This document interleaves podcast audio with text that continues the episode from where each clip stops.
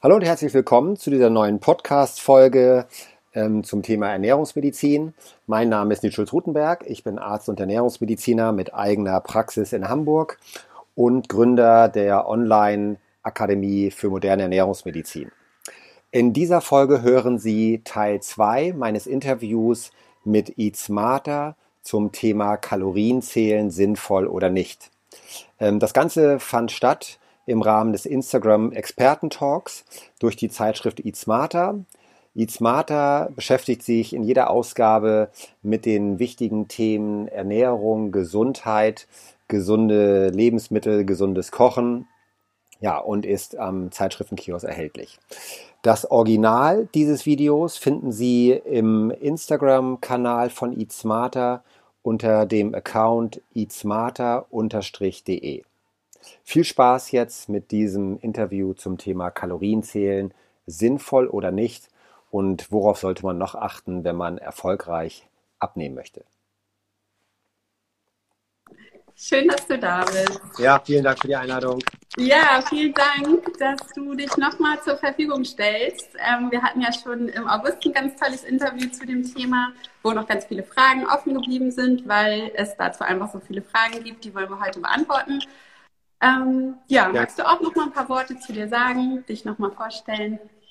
Ja, mein Name ist Nischutz Rutenberg. Ich äh, bin in Hamburg ähm, tätig als Arzt und Ernährungsmediziner. Ähm, ja, wir kümmern uns um das Thema Gesundheitsmedizin, Ernährung, Bewegung, Entspannung, Stressmanagement, unterstützen äh, Patienten und Klienten in Form der, der, der Sprechstunde, ganz klassisch, aber auch in Form von Ernährungskursen, Gruppenberatung, ähm, Einzelcoaching, ähm, haben Online-Kurse, wo wir bundesweit auch Patienten betreuen. Geht immer darum, fitter zu werden, gesünder zu werden, gesund zu bleiben, gesund alt zu werden und vor allen Dingen auch eben Essen als Medizin zu nutzen und ja, lebensstilbedingte, ernährungsbedingte Erkrankungen zu vermeiden, nicht immer nur durch Tabletten, sondern mehr durch ja, Gesundheitsstrategien, gesunde Ernährung da als zentrales Thema. Okay, ja, das klingt gut. Ähm, ja, zum Thema Kalorienzählen. Wir haben jetzt nochmal die Fragen, die letztes Mal übrig geblieben sind. Und ähm, da haben sich einige gefragt, wie man den Kalorienbedarf überhaupt ermitteln kann. Ja, es gibt dazu Formeln aus der Wissenschaft, aus der Ernährungswissenschaft. Da ähm, spielt ähm, die Größe eine Rolle, das Gewicht spielt eine Rolle, ähm, auch mein Bewegungsverhalten spielt eine Rolle. Und anhand dieser Faktoren ähm, wird dann mit Hilfe bestimmter Formeln eben das berechnet. Geschlecht spielt auch noch eine Rolle. Und für die Praxis ist es am einfachsten, wenn man sich dazu so einen äh, Kalorienrechner ähm, holt aus dem Internet zum Beispiel. Gibt es entsprechende Seiten, wo man die kostenlos bekommt.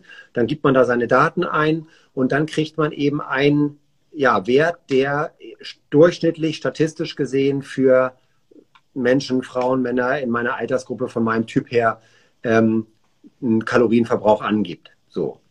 Da muss man natürlich immer dazu sagen, das ist halt ein, das ist schon wissenschaftlich fundierte Berechnungsmethode, aber das ist natürlich niemals auf die Kalorie genau der Wert, der für mich zutrifft. Aber es geht ja immer darum, dass wir Orientierungspunkte bekommen ne, und dass wir nicht so sehr im Blindflug unterwegs sind, wie das oft der Fall ist, sondern dass wir so gewisse Leitplanken haben beim, beim Ernährungsprojekt, sage ich mal, und dafür sind diese Formeln gut.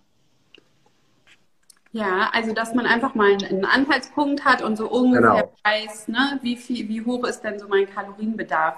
Ja. Und ähm, wenn ich den dann, also wenn ich bei Google einfach mal vielleicht nach einem Kalorienrechner geguckt habe, dann so meinen ungefähren Kalorienbedarf habe, was gibt es dann für Möglichkeiten, meine Kalorien mal zu zählen?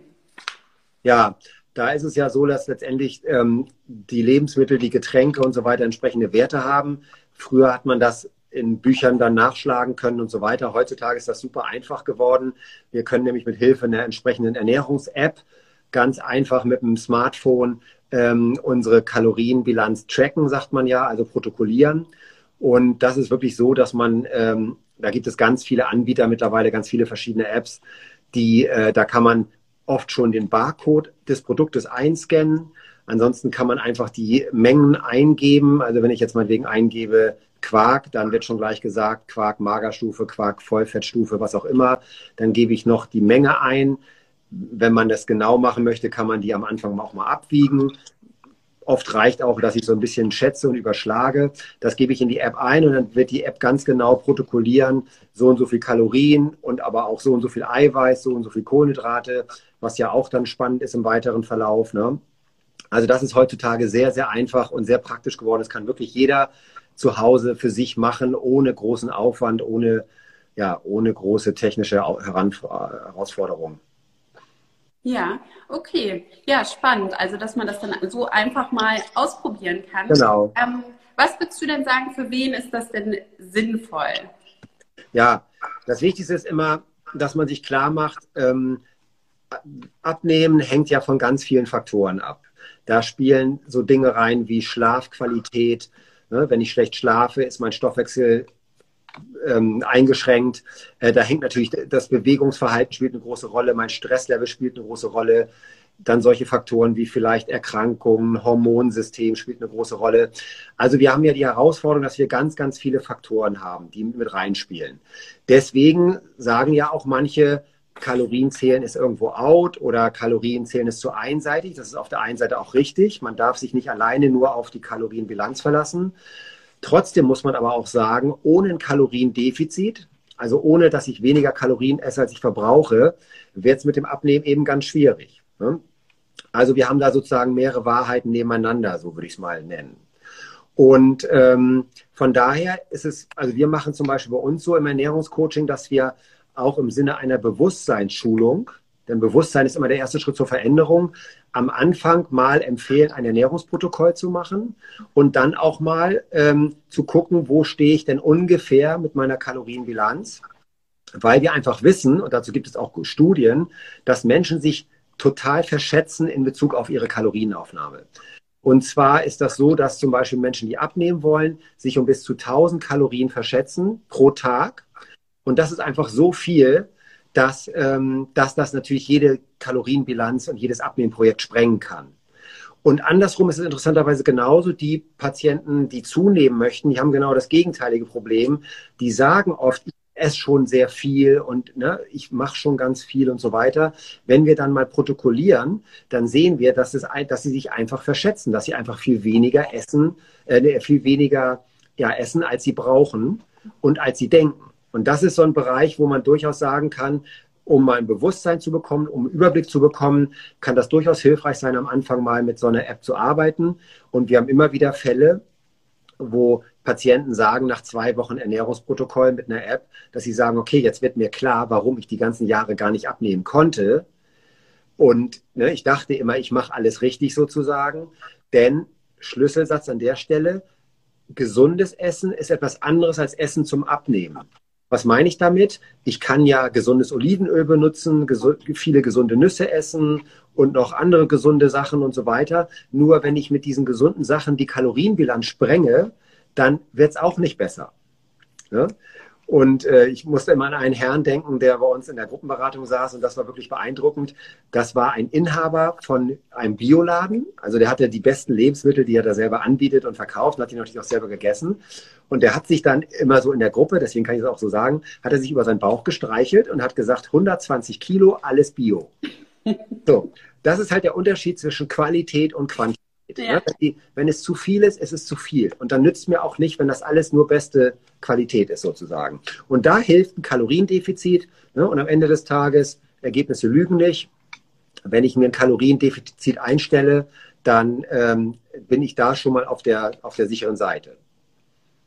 Also das heißt, für Menschen, die, die zunehmen wollen, ist es sinnvoll, für Menschen, die abnehmen wollen, ist es sinnvoll und gerade vielleicht auch für für Menschen, die das schon länger versucht haben, schon häufiger versucht haben und sich fragen, warum es einfach nicht funktioniert, dass man da dann mal ein Gefühl dafür bekommt. Oder ja, genau, es ist halt immer, es ist immer ein Baustein. Es gibt auch welche, die sagen, okay, das ist genau nicht mein Problem.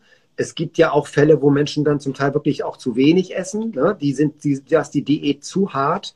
Ähm, aber ich würde immer sagen, es ist ein Baustein neben den anderen Dingen. Also das Beste ist, wenn ich am Anfang mir überlege, was ist meine Abnehmbremse? Ist es der Schlafmangel, dann muss ich mich um meinen Schlaf kümmern. Dann nützt es nichts, die Kalorien noch weiter runterzufahren. Habe ich ein Bewegungsproblem? Habe ich ein Stressproblem? Stress alleine kann die ganze Abnahme reduzieren, weil die Hormone durcheinander geraten. Habe ich vielleicht tatsächlich ein Hormonproblem, eine Schilddrüsenproblematik, da muss ich mich erstmal darum kümmern. Also die Idee ist ja heutzutage, in der, in der, ne, wenn man ein ganzheitliches Konzept macht, dass man sich überlegt, was ist meine Hauptabnehmbremse? Und so, und da, da sollte ich gucken und da kann natürlich auch meine Überprüfung meiner Kalorienzufuhr schon Sinn machen, um mal zu gucken, ob ich da halbwegs das Ganze im Griff habe. Ne? Ja, ja. Also ähm, genau, wie ich das verstehe, sind immer wirklich, können verschiedene Faktoren sein, genau. eine ganze, eine ganze Vielzahl. Die Kalorien sind aber natürlich auch was, was entscheidend ist. Und ähm, genau, das kann schon Sinn machen, das einfach mal zu überprüfen. Ja. Was, was würdest du denn sagen, wie groß sollte das Kaloriendefizit sein beim Abnehmen? Also man kann auch da so eine pauschale Empfehlung mal geben. Und zwar würde ich so sagen, dass man am Anfang als Mann 30 Prozent etwa runtergeht, ne? also von der, von dem sogenannten Gesamtkalorienverbrauch, man nennt das Energieumsatz, ziehe ich 30 Prozent ab und das nehme ich dann mal so als Orientierungspunkt. Und bei Frauen würde man ein bisschen moderater rangehen, indem man so 20 Prozent nimmt.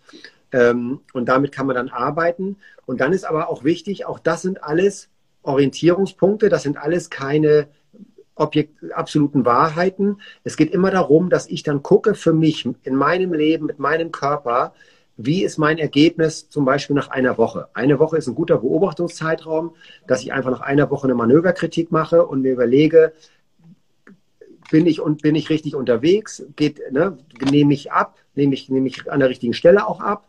Und dann kann ich sagen, okay, das hat wohl gepasst diese Woche. Oder ich muss sagen, ähm, das ist noch nicht ausreichend. Dann darf ich gucken, wo muss ich was verbessern, ne, an welchen Stellen ist noch, ist noch Optimierungspotenzial. So, also das ist immer so, das liefert mir Orientierungspunkte, aber am Ende ist natürlich jeder individuell, jeder Stoffwechsel ist individuell und wie gesagt, Schlaf, Bewegung, Stresslevel und so weiter und so weiter, Stoffwechseltyp, wenn man so will, spielt alles natürlich mit rein. Ja, ja. Ähm, und man hört ja auch manchmal zu wenig Kalorien sollten es auch nicht sein. Gibt es da irgendwie ein Kaloriendefizit, was ungesund werden kann, wo es schon kritisch wird?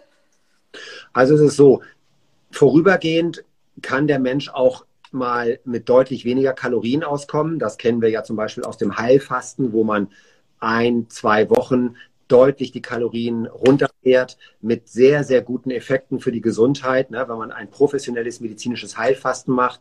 Wir haben beim Kurzfasten ja zum Beispiel diese Konzepte 5-2. Intervallfasten, da würde man zwei Tage in der Woche zum Beispiel nur 400, 500 Kalorien essen, was auch sehr gut ist ähm, für viele Menschen und sehr gut funktioniert, ohne irgendwelche Schäden.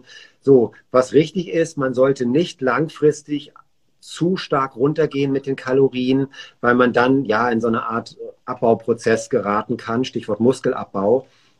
Und man kann vielleicht sagen, so dass man auf keinen Fall dauerhaft unter dem Grundumsatz essen sollte. Das sollte so eine Art Minimum sein.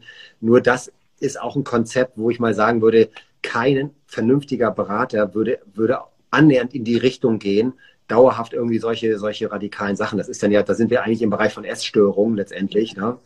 So, also genau, da muss man aufpassen. Aber gerade vorübergehend kann es durchaus sinnvoll sein, mal ganz deutlich auch Kalorien zu reduzieren. Ne? Ja, ja.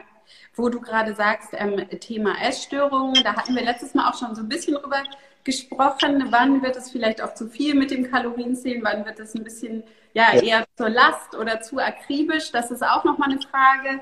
Was genau. ist denn vielleicht so ein Zeitpunkt, wo man merkt, ja, jetzt habe ich das mal gezählt, jetzt ist es auch gut so und wann wird es ja. schon zu einer Besessenheit? Ja, genau. Das ist ein ganz, ganz wichtiger Punkt. Das sehen wir auch bei uns in der Beratung eigentlich ständig für viele Menschen ist ja leider, sage ich mal, das Essen ja eine Mischung aus Ersatzreligion und Dauerstressthema.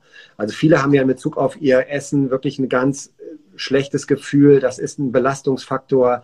Viele sagen, dass sie eigentlich den ganzen Tag oder den halben Tag über Kalorien nachdenken. Egal was sie essen, haben sie schon irgendwie immer ein latent schlechtes Gewissen. So. Und wenn ich, wenn ich wenn, wenn es mir so geht, dann würde ich erstmal komplett auf die Bremse treten und dann ist sicherlich sowas wie Kalorien zählen und irgendwie solche Sachen überhaupt nicht angesagt, sondern dann müsste ich erstmal gucken im Bereich emotionales Training, ähm, emotionales Essen, so als Stichwort. Was ist da eigentlich bei mir los? Wo kommt dieser Druck her? Wo kommen diese negativen Gefühle her? Denn das sehen wir schon auch ganz stark in der Beratung, dass viele Menschen sich da viel zu viel Druck machen und, und einfach das, ja, dieses, dieses natürliche, intuitive ähm, Gefühl verloren haben irgendwie durch, ja, weil wir auch natürlich durch, ich sag mal jetzt durch soziale Medien einen völlig kranken Diätdruck teilweise haben. Gerade junge Frauen sind da ja oft sehr, ähm, sehr betroffen. Ne? Also das ist ein ganz wichtiger Punkt, glaube ich, wenn man, wenn man schon innerlich spürt. Ne? Auf der einen Seite hat man so ein Schlankheitsideal, was man mal hinterfragen kann. Auf der anderen Seite hat man mit dem Thema Essen eigentlich nur Stress. Ne? Also der Klassiker ist ja, dass die, die, die Patienten gerade berichten, ähm, wenn ich die Schokolade esse, dann mache ich mich beim Schokoladeessen, mache ich mich schon selber fertig und verurteile mich und so weiter. Das ist immer so, so ein ganz großes Alarmzeichen. Da würde ich erstmal so die klassischen Dinge, wie viel Eiweiß, wie viel Kalorien, wie viel davon, das ist dann gar, spielt dann gar keine Rolle mehr. Dann geht es erstmal darum, ein gutes Verhältnis zum Essen zu bekommen, überhaupt. Ne? Ja. Ja, intuitiv essen hast du eben gesagt, das ist ja auch gerade ähm, ein großes Thema. Ja. Was, was bedeutet das denn, intuitiv zu essen? Also intuitiv zu essen wäre ja eigentlich so eine Art Idealzustand. Ne? Vielleicht kann man das am ehesten noch sehen bei gesunden Kindern, die essen, wenn sie Hunger haben. Zum Teil essen sie dann auch genau das, was der Körper braucht, weil sie das, weil sie so eine, man sagt ja körperliche Intelligenz, ne, weil sie das spüren, was sie brauchen. Die hören auch auf, wenn sie nicht mehr essen müssen. Ne? Die, hören, die hören also auch im richtigen Moment auf. Dann kommen wir Eltern und sagen, du musst aber aufessen, weil sonst schlechtes Wetter und bla bla bla. Ne? So. Also so ist, das ist, wäre eigentlich der Idealzustand von uns Menschen, dass wir wirklich nur essen, wenn wir Essen brauchen und dass wir Essen nicht missbrauchen, um uns gute Gefühle zu machen, um Stress abzubauen, um Kummer und andere negative Gefühle irgendwie zu besänftigen. Von daher ist das die Grundidee ist, ist, ist gut und die ist richtig. Und das wäre schön, wenn wir da hinkommen. Man muss einfach sagen, mit dem, mit dem Konzept intuitives Essen, so nach dem Motto, es gibt keine Regeln mehr, ich darf alles essen und so weiter, da sehen wir auch in der Ernährungsberatung schon immer wieder Patienten, die haben dann komplett, sage ich mal, locker gelassen, haben intuitiv gegessen, wonach sie sich fühlen. Und da habe ich jede Woche fast Patienten, die haben damit total zugenommen. So, und da muss man sagen, so nett die Idee ist, wenn ich, wenn ich dann sozusagen mich so ins Übergewicht futtere und in die Krankheiten futtere, dann kann es das irgendwo auch nicht sein. Von daher, wie immer im Leben, geht es, glaube ich, um einen Kompromiss. Ne? Also man hört ja heutzutage immer wieder, es gibt keine Verbote mehr und so nach dem Motto Kalorien zählen ist völlig out. Naja, da muss ich auf der anderen Seite fragen, wenn jetzt wirklich jemand sagt, ich esse jetzt nur noch das, wonach ich Lust habe. Weiß nicht, ich könnte mir auch vorstellen, dreimal am Tag Tiramisu zu essen. So, das ist auch, ne, hätte ich auch Lust zu. Nur, ob das dann langfristig gut geht, ist so die Frage. Ne? Also von daher glaube ich, am Ende ist es immer individuell und jeder, man muss immer gucken, wo steht jemand, wie geht es jemandem emotional. Ne? Also ich glaube, es ist ein gesunder Kompromiss. Ja, ja. Also kann man nicht pauschal sagen, Kalorien zählen ist immer das Richtige. Nein, auf keinen Fall. Immer das Richtige, sondern man muss wie immer einfach individuell gucken. Ganz genau. Was passt. Ganz genau. Mhm. Jeder Jack ist anders und jeder darf für sich gucken. Und es ist eine Frage der Lebensphase. Also wenn ich gerade beruflich, privat wahnsinnig viel Stress habe und dann noch Diätstress obendrauf packe, was manche gerne machen, das, das muss schief gehen, mhm. sozusagen. Ne? Und da muss man sagen, dann ist weniger mehr. Dann geht es darum, vielleicht ein paar Grundregeln zu beherzigen. Ne? Und wir machen es immer so, die Idee ist immer, ähm, zuerst die tief hängenden Früchte ernten, sagt man. Also guck mal, was sind Dinge, die einfach sind. Vielleicht ein paar mehr Schritte machen, vielleicht ein bisschen mehr Wasser trinken, mal eine Stunde früher ins Bett gehen. Das sind Dinge, die kann ich leicht umsetzen und die bringen schon was. Und dann kriege ich vielleicht auch wieder das Gefühl, dass ich umsetzungsstark bin, dass ich also, ne, dass ich irgendwie was auf die Reihe kriege. Und dann kann ich ja Schritt für Schritt auch die anspruchsvolleren Themen in Angriff nehmen. Das würde ich empfehlen. Mhm. Also nicht wir weg von diesem Diätstress, weg von Selbstüberforderung, weg von zu harten, mhm. zu harten Maßnahmen. Ne? Mhm. Klassiker wäre Kohlsuppe. Der Rekord bei uns ist, ich habe mal eine Frau getroffen, die hat acht Wochen Kohlsuppe gemacht. Das ist natürlich eine absolute Willensleistung. So. Nur ist klar, was danach passiert ist. Dann irgendwann bricht man völlig zusammen und dann futtert man sich das alles wieder rein. Mhm. Und das bringt halt nichts. Ne? Ja. Ja, ja, genau. Also es, es gibt ja auch Nährstoffe, die, die beim Abnehmen einfach sehr wichtig sind, ja. ähm, die zum Beispiel in der Kohlsuppe vielleicht nicht drin sind. Wir hatten ja. jetzt auch schon mal Fragen zum Protein. Also du sagst ja, es ist gut, wenn man dann vielleicht erstmal so ein paar ja, Basics umsetzt. Wäre ähm, zum Beispiel eine proteinreiche Ernährung, wäre das jetzt erstmal was, wo man mit starten könnte, ohne gleich Kalorien zählen zu müssen? Genau, das ist eine sehr gute Methode. Also, dass man, man, das Stichwort ist ja heutzutage mediterranes Low Carb als eine sehr, sehr gute, gesunde Strategie. Und da ist es wirklich wichtig, die Sättigungsfaktoren zu berücksichtigen. Da haben wir einmal Flüssigkeit als Trinkmenge natürlich, kalorienfreie Flüssigkeit, Wasser, Tee, Kaffee ohne Zucker.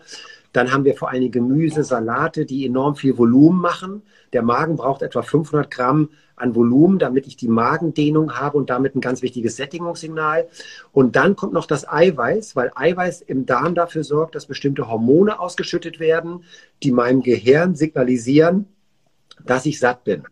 Und aus der Biologie weiß man, dass wir Menschen eigentlich immer so viel essen, bis der Proteinbedarf befriedigt ist. Das heißt, wenn ich Lebensmittel esse, die wenig Protein enthalten, man nennt das Proteinverdünnung und das, das sind ganz viele ungesunde Dickmacher, Junkfood, Fastfood, Fertiggerichte, Snacks und so weiter, die enthalten in der Regel ganz wenig Protein, damit ich immer mehr esse, möglichst nicht satt werde. Und das ist so ein Trick der Industrie. Ne? Man nennt das ja auch Fressformel. So, wenn ich das kapiert habe, dann weiß ich, dass ich mich mit Eiweiß einfach sehr, sehr gut sättigen kann.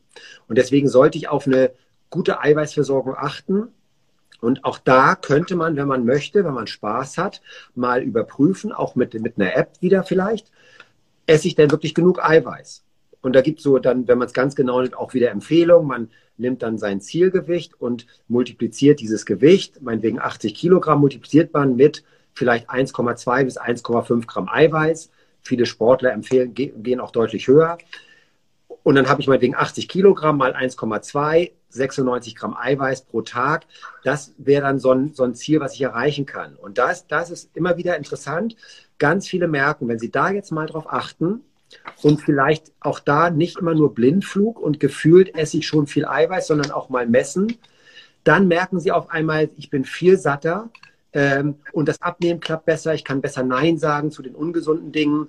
Von daher, ne, das Beste ist ja immer, wenn wir mehrere Gewinnerstrategien miteinander kombinieren, weil es dann unterm Strich viel, viel leichter wird. Ja, auch nochmal ein super Hinweis. Auch wenn man ähm, sowieso vielleicht schon mal seine Kalorien zählt, dann kann man ja auch gleich in den Apps wird ja auch immer angezeigt, wie viel Eiweiß man zu sich nimmt. Genau. Und Genau, das kenne ich auch aus meiner Erfahrung, dass man sich auch nicht nur bei den Kalorien, sondern auch beim Eiweiß da sehr verschätzt, weil man ja auch einfach so meist gar nicht weiß, wie viel Eiweiß ist denn genau. Drin. Und genau. so ähm, lernt man das dann auch mal ein bisschen kennen und kann das hinterher dann wieder besser auch selbst einschätzen. Ne? Genau. Ja. Genau. Ähm, ja, dann passt ja jetzt meine nächste Frage auch nochmal. Ähm, es ist ja auch immer so eine Frage, macht es denn einen Unterschied, wo die Kalorien, Kalorien herkommen, also aus welchen Lebensmitteln? Du hast jetzt schon gesagt, Eiweiß hat dann natürlich ähm, einen ganz anderen Effekt oder ja. wenn wir mal irgendwie Gemüse und Schokolade haben und ähm, vielleicht hat beides sogar gleich viel Kalorien. Also wie wirkt das unterschiedlich im Körper? Ja, das ist ein ganz, ganz wichtiger Punkt und äh, da gibt es einen riesengroßen Unterschied. Also wenn man das sich genauer anguckt, dann muss man ganz klar sagen, eine Kalorie ist eben nicht eine Kalorie. Ne? So, vielleicht kann man noch mal ganz kurz sagen, das ist ja auch immer so ein großer Streit. Physikalisch gesehen, Kalorie ist eine Wärmeeinheit und unter diesem Aspekt ist eine Kalorie immer eine Kalorie. Das gilt jetzt erstmal für die entsprechenden ne, Öfen sozusagen, wo man sowas dann misst, so ein Kalor Kalorie, Kalorienofen. Im Körper wirken die Kalorien aber total unterschiedlich. Und ein ganz wichtiger Punkt ist einfach, wenn ich natürliche, gesunde Lebensmittel esse, dann haben die eine völlig andere Wirkung als verarbeitete Lebensmittel, Industrieessen, Fertiggerichte und so weiter. Und das geht wirklich so weit, dass das auch auf hormoneller Ebene im, im Darm ganz, ganz andere Wirkungen hat. Also die gesunden Lebensmittel werden im Darm anders verarbeitet als künstliche Lebensmittel. Und das wirkt sich dann auf die Sättigungssignale aus, ähm, abgesehen vom Thema Ballaststoffgehalt, mehr Vitamine in natürlichen Lebensmitteln.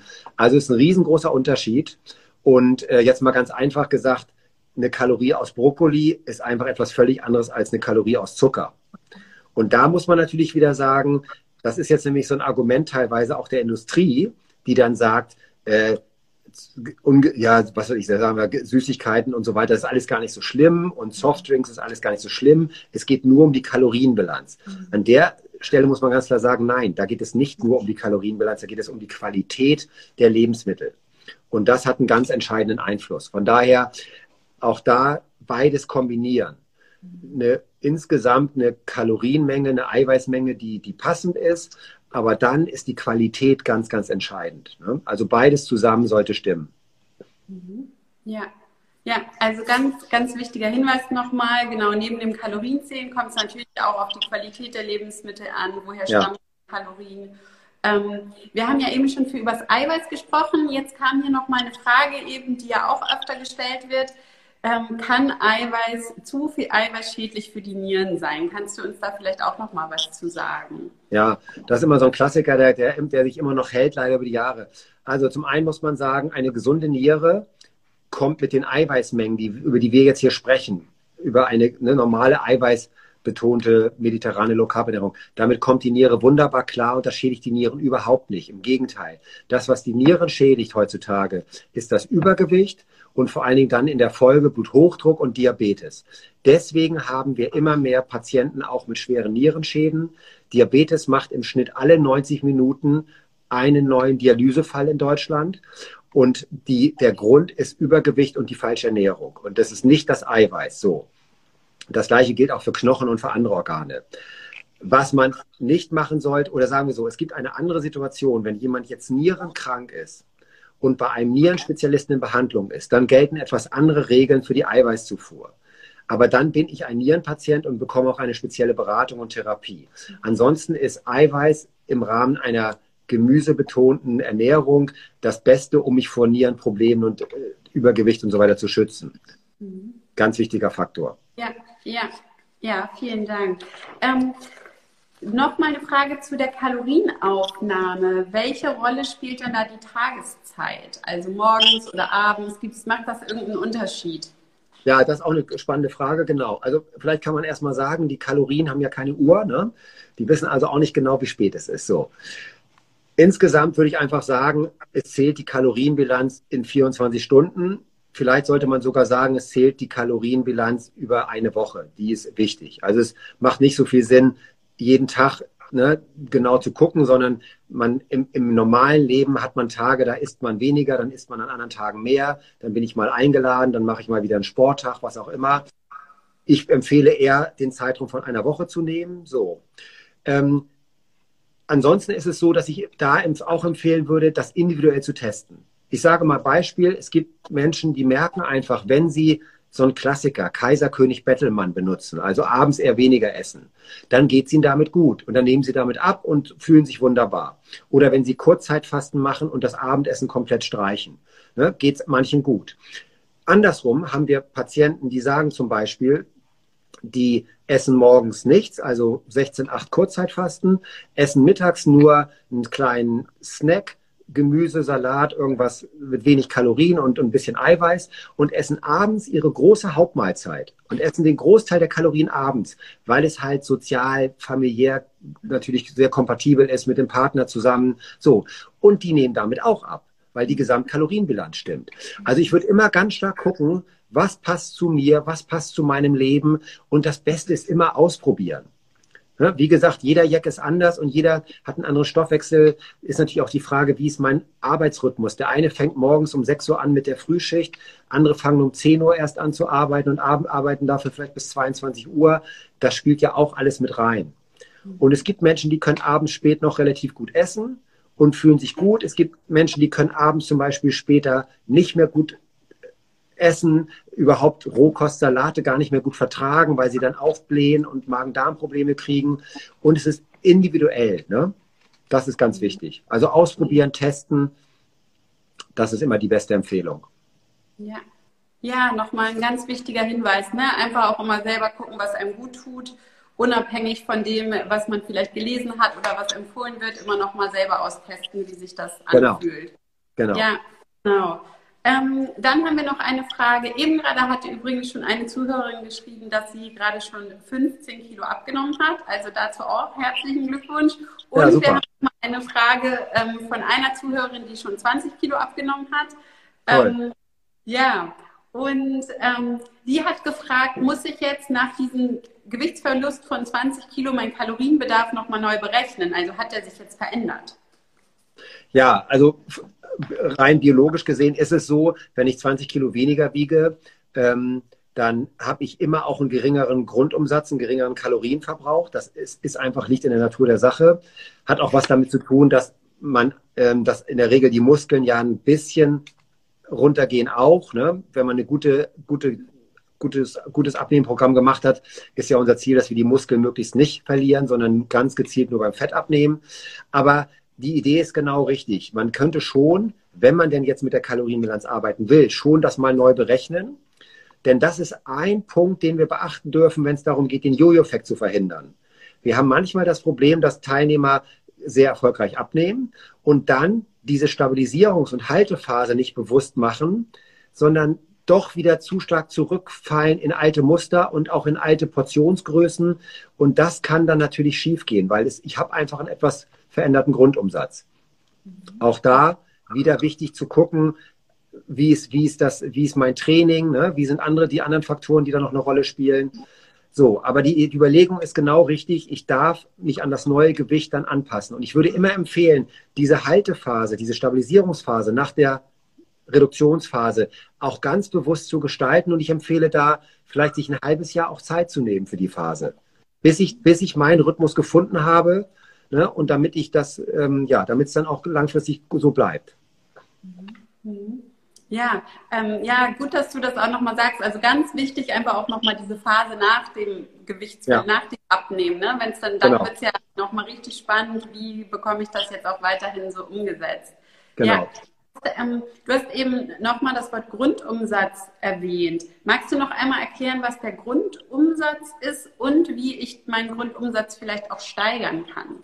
Ja, unter dem Grundumsatz versteht man die Kalorienmenge, die ich an einem Tag verbrauche, wenn ich jetzt nichts Besonderes mache und man geht dann nur aus von meinem, von der Frage Mann oder Frau, Größe, Gewicht, ähm, ja, und, und das, das geht in die Berechnung ein und das ist sozusagen, also man kann so ein bisschen vereinfacht sagen, wenn ich jetzt den ganzen Tag nur auf dem Bett liege und quasi nichts mache, das wäre dann so in etwa der Grundumsatz.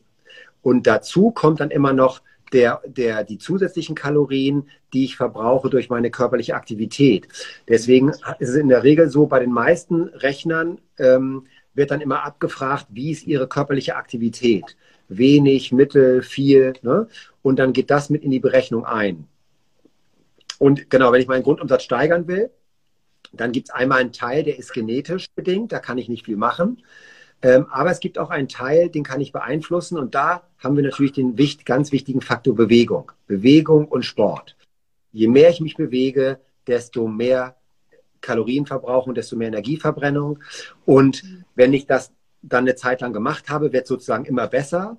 Dann habe ich nämlich nicht nur die Verbrennung durch das Training selbst, sondern gerade auch beim Krafttraining habe ich dann den Effekt, dass ich noch so Nachverbrennung habe. Also dass ich auch ne, Stunden nach dem Krafttraining noch einen erhöhten Kalorienverbrauch habe. Deswegen kann man, denke ich, schon sagen, dass Krafttraining da ein Stück weit effektiver ist, oft als Ausdauertraining durch diesen Nachbrenneffekt. Und wenn man das regelmäßig macht, dann, äh, dann bilde ich, mache ich meinen Körper ja zu einer Art Fettverbrennungsmaschine. Also in der Biologie ist es so, dass wir bestimmte Enzyme äh, aktivieren, dass wir äh, die Mitochondrien hochfahren, also unsere Zellkraftwerke, die auch Energie verbrennen. Das heißt, wir bauen unseren Körper um und machen aus einem Couch Potato eine Fettverbrennungsmaschine. Und dann wird es sehr, sehr entspannt. Ne, also wenn ich, wenn ich einige Monate wirklich mich gut ernährt habe, gut trainiert habe, dann ist mein Körper danach ein völlig anderer Motor, wenn man so will, eine völlig andere Fettverbrennungsmaschine als vorher. Und das ist dann nachher auch das Geheimnis der schlanken äh, Menschen, die nämlich einfach auf einem völlig anderen Level unterwegs sind, viel mehr essen können, viel besser verbrennen die Kalorien. Und da kann man sich hintrainieren. Ja, auch nochmal ein ganz wichtiger Hinweis, wenn es auch wenn es um den Kalorienbedarf geht, dass man den ja jederzeit verändern kann durch Training und dass man so natürlich genau. dann auch seinen Grundumsatz steigert und auch viel mehr Kalorien verbrennen kann. Also man hat das auf jeden Fall auch selbst in der Hand, ne? wie genau. viel Kalorien man essen kann. Ganz ja. genau, total. Ja. ja. Und nebenbei, ja, auch Eiweiß erhöht den Grundumsatz, vielleicht auch nochmal, um das zu erwähnen. Ne? Auch Eiweiß erhöht den, den Verbrauch an sich. Man nennt das thermogenetischen Effekt. Ähm, und auch eine gute Vitaminversorgung hilft auch, ne? denn der Stoffwechsel braucht ja Vitamine und Nährstoffe. Da sehen wir häufig Mangelerscheinungen bei vielen Menschen. Und wenn man damit Vitamine unterstützt, dann läuft der Stoffwechsel auch besser und auch die Fettverbrennung läuft besser. Mhm. Mhm. Also alles, ähm, ja, neben dem Kalorienzählen noch einfach noch ganz wichtige Aspekte, die man auf jeden Fall berücksichtigen sollte. Ja, ne? absolut. Ja, Okay. Ähm, eine Frage habe ich gerade noch, die auch jetzt schon während des Interviews mal gestellt wurde. Wir hatten ja am Anfang mal kurz über Abnehmbremsen gesprochen und in dem Zuge auch über die Schilddrüse. Das ist ja auch ein Thema, was vor allem immer mehr Frauen betrifft. Kannst du da noch mal sagen, was die Schilddrüse da vielleicht als Abnehmbremse, was da sein kann?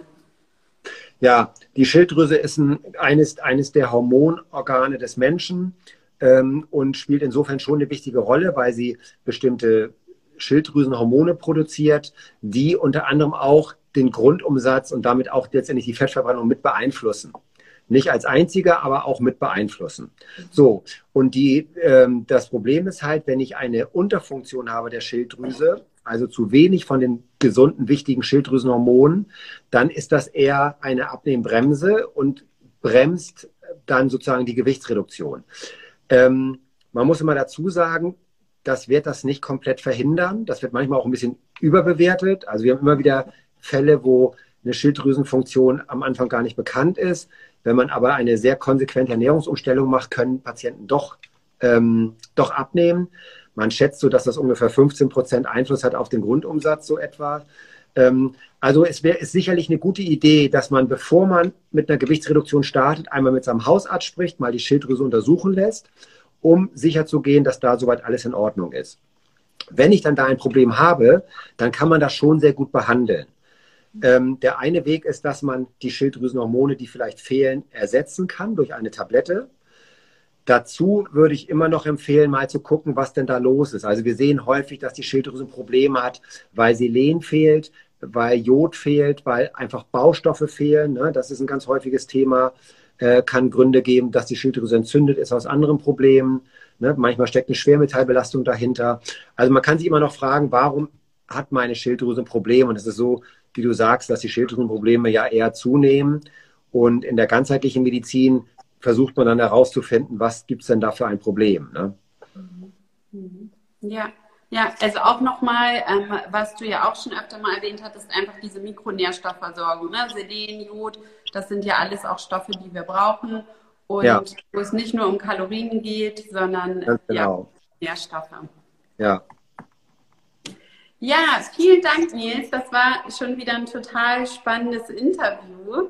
Ähm, über Kalorien gibt es ja wirklich viel zu erzählen. Und ähm, ja, ich glaube, wir haben wieder ganz viel gelernt. Und ich bedanke mich ganz herzlich bei dir. Gerne. Vielen Dank auch. Hat Spaß gemacht. Ja. Gern. Und ja, wünsche dir noch einen schönen Abend. Und Danke, das Interview speichern wir hier wieder. Alles klar. Danke, Danke. dir. Tschüss.